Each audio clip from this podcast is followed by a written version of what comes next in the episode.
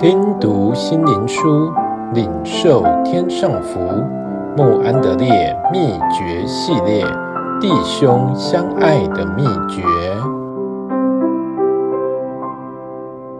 第二十五日，神圣道的全能。我对你们所说的话，就是灵，就是生命。约翰福音六章六十三节。你们听见我们所传颂的道，就领受了。这道实在是神的，并且运行在你们信主的人心中。帖撒罗尼迦前书二章十三节。神的道是活泼的，是有功效的。希伯来书四章十二节。常有这样的问题出现：实践对弟兄的爱。是极有价值且绝对需要，但为什么神的儿女却如此冷淡呢？答案是因为缺乏信心。若没有信心，爱就无法内住在我们心中。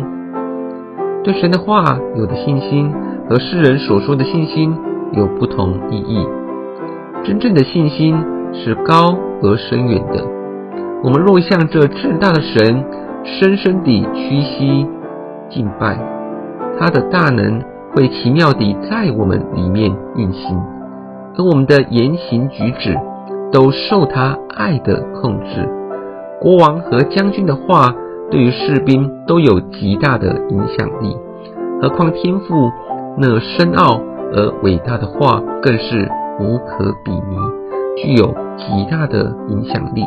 深切的信靠是需要的。因那能使我们完全支取，这能胜过罪恶和不幸的爱心。